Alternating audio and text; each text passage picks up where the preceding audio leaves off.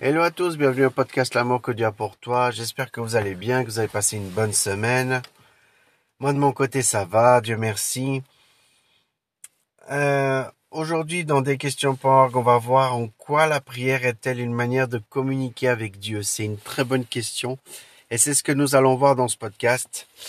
Mais avant j'aimerais faire juste une prière. Seigneur, je te remercie Seigneur pour ce podcast. Je te remercie Seigneur pour... Euh, pour ce ministère des questions.org, Seigneur. Je te remercie parce que c'est des choses qui nous édifient, qui nous aident à mieux comprendre ta parole et, et, comment toi tu es, Seigneur. Et je te rends grâce et je te remercie que ce ministère puisse être richement béni par toi. Seigneur, je te demande que tous les auditeurs et moi-même nous puissions, euh, que nous puissions avoir être un cœur réceptif et que nous puissions ouvrir notre cœur et comprendre comment, euh, en quoi la prière est, une manière de communiquer avec toi? Je te demande dans le nom de Jésus. Amen. Pour comprendre comment Dieu communique avec nous et nous avec lui, nous devons commencer par énoncer quelques préceptes clés. D'abord, Dieu dit toujours la vérité. Il ne ment jamais et il ne, et nous ne trompe pas. Dans Job, au chapitre 34 au verset 12 déclare, En vérité, Dieu ne commet pas le mal. Le Tout-Puissant ne fait pas le droit. Ne fausse pas le droit, pardon. Ensuite, la Bible est la parole de Dieu. Le mot grec pour écriture, graphé, en grec, est employé 51 fois dans, le Nouveau Testament pour désigner les écrits de l'Ancien Testament. Paul affirme en 2 Timothée chapitre 3 verset 16 que ces paroles sont littéralement inspirées de Dieu. Le mot graphé est aussi appliqué au Nouveau Testament, Pierre l'emploie pour les épîtres de Paul en 2 de Pierre chapitre 3 verset 16 et Paul en 1 de Timothée 5 18 pour citer les paroles de Jésus en Luc chapitre 10 au verset 7. Une fois qu'il a été établi que le Nouveau Testament fait bien partie des Écritures, il est donc évident que 2 Timothée chapitre 3 verset 16 s'applique aussi à ces écrits, qui présentent donc également ces caractéristiques ils sont inspirés de Dieu, et ce sont les paroles de Dieu lui-même. En quoi cette information est-elle pertinente par rapport au thème de la prière? Maintenant que nous avons établi que Dieu ne dit que la vérité et que la Bible est la parole de Dieu, on peut en tirer deux conclusions par rapport à notre communication avec Dieu. D'abord, puisque la Bible dit que Dieu écoute l'homme, psaume au chapitre 17 verset 6 et chapitre 77 verset 1, Ésaïe chapitre 38 au verset 5. Nous avons l'assurance qu'il nous entend quand nous lui parlons et que notre relation avec lui est bonne. Ensuite, puisque la Bible est la parole de Dieu, nous savons que quand nous lisons la Bible et que notre relation avec Dieu est bonne, il nous parle directement une bonne relation avec Dieu, nécessaire pour pouvoir communiquer avec lui se manifeste de trois manières. D'abord, nous devons nous détourner du péché, nous repentir. Au psaume chapitre 27, euh, chapitre 27 au verset 9, pardon, par exemple, David crie à Dieu et le supplie de l'écouter et de ne pas se détourner de lui dans sa colère. Ici, nous voyons que Dieu se détourne devant le péché de l'homme, ce qui montre que le péché est un obstacle à la communication avec lui.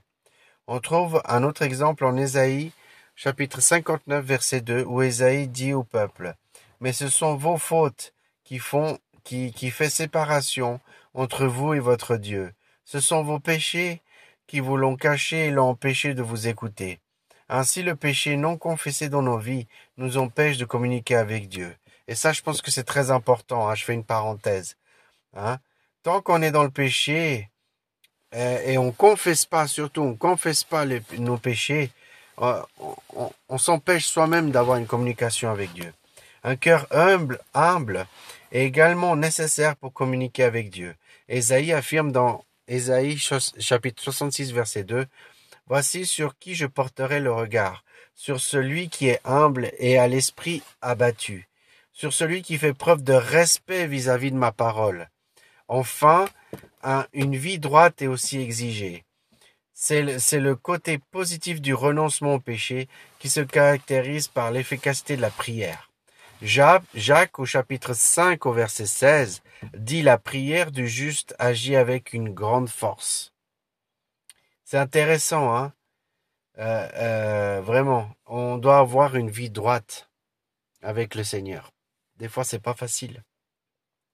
Mais le Seigneur est là pour nous. Hein, c'est le côté positif du renoncement au péché qui se caractérise par l'efficacité de la prière. Hein, de renoncer au péché, renoncer une vie de péché. Jacques au chapitre 5 à 16 dit La prière du juste agit avec une grande force. C'est très important ce verset-là. Parce que ça explique vraiment que la prière est très importante dans notre vie. Nous pouvons parler à Dieu à voix haute ou en, en esprit ou à l'écrit. Donc trois choses. À voix haute, en esprit ou écrit. Nous pouvons être sûrs qu'il nous écoutera et que le Saint-Esprit nous aidera à prier comme il se doit. Car dans la Bible, il est écrit que nous ne savons pas comment prier. C'est le Saint-Esprit qui intervient. Et ça, c'est important. Donc, c'est le Saint-Esprit qui nous aide à prier. Romains chapitre 8 au verset 28, de même l'Esprit aussi nous vient en aide dans notre faiblesse. En effet, nous ne savons pas ce qu'il convient de demander à nos prières, mais l'Esprit lui-même, il intercède par des soupirs que les mots ne peuvent exprimer. Pour ce qui est des méthodes de communication de Dieu, nous devons nous attendre à ce qu'il nous parle surtout par les Écritures, plutôt que directement à, notre esprit, pour nous guider dans nos actes et décisions. Du fait de la facilité avec laquelle nous nous trompons nous-mêmes, il n'est pas sage de s'imaginer que toutes nos pensées viennent de Dieu. Parfois, dans certaines situations particulières, si Dieu ne nous parle pas par les Écritures, il peut être tentant de chercher des révélations extra-bibliques, c'est-à-dire des révélations qui sont en dehors de la Bible. Et ça, c'est dangereux, parce que ce n'est plus dans le contexte de la Bible, c'est des choses qui sont en dehors de la Bible. Et ça, c'est vraiment, faut faire attention. Hein. Euh, mais même dans ces moments-là, le plus sage est de chercher des réponses à partir des principes bibliques qu'on dispose déjà, afin d'éviter de mettre nos propres réponses humaines dans une, un raisonnement limité qu'est l'être humain dans la bouche de Dieu et de nous, de nous laisser séduire. Il est bon aussi de prier sincèrement pour demander la sagesse afin de parvenir aux bonnes conclusions. Car Dieu a promis de donner la sagesse à ceux qui lui demandent. Si l'un de vous manque de sagesse, qu'il demande à Dieu et qui donne à tout simplement et sans faire de reproches, et elle, lui sera donnée. Jacques au chapitre 1 au verset 5. En quoi la prière, elle est une manière de communiquer avec Dieu? Prier, c'est répandre nos cœurs devant notre Père céleste, qui en retour nous parle par sa parole et nous guide par son esprit. Donc, dans tout ça, ce qu'on a dit, vraiment, faisons attention à chercher des propres réponses personnelles, faisons attention à, penser, à imaginer intellectuellement que nous avons nos propres réponses. C'est des choses tout extra-bibliques en dehors de la Bible. Euh, voilà, il faut faire très très attention euh, de ça parce que ça peut nous mener dans des chemins qui sont pas bons. Euh, moi, j'aimerais terminer ce texte par rapport à par rapport à cette question. Seigneur, je te remercie, Seigneur, parce que c'est le Saint-Esprit qui intercède pour nous. Nous ne savons pas comment prier. Nous ne savons pas comment intercéder, mais le Saint-Esprit intercède pour nous. Le Saint-Esprit fait les choses. Et je te rends grâce, Seigneur. Je te remercie qu'on puisse avoir le Saint-Esprit.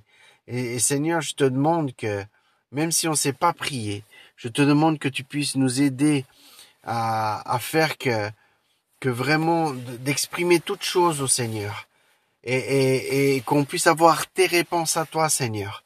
Que ce soit pour mes éditeurs, pour moi-même. Seigneur, je te demande vraiment qu'on puisse avoir tes réponses à toi et pas nos réponses intellectuelles ou nos réponses euh, extra-bibliques. Je te demande que tu puisses nous donner la sagesse pour chacun d'entre nous, que tu puisses nous aider à comprendre avec ta sagesse, Seigneur, pas notre sagesse humaine, afin de comprendre euh, certaines choses qu'on doit faire certaines, prendre conscience des, des vraies choses.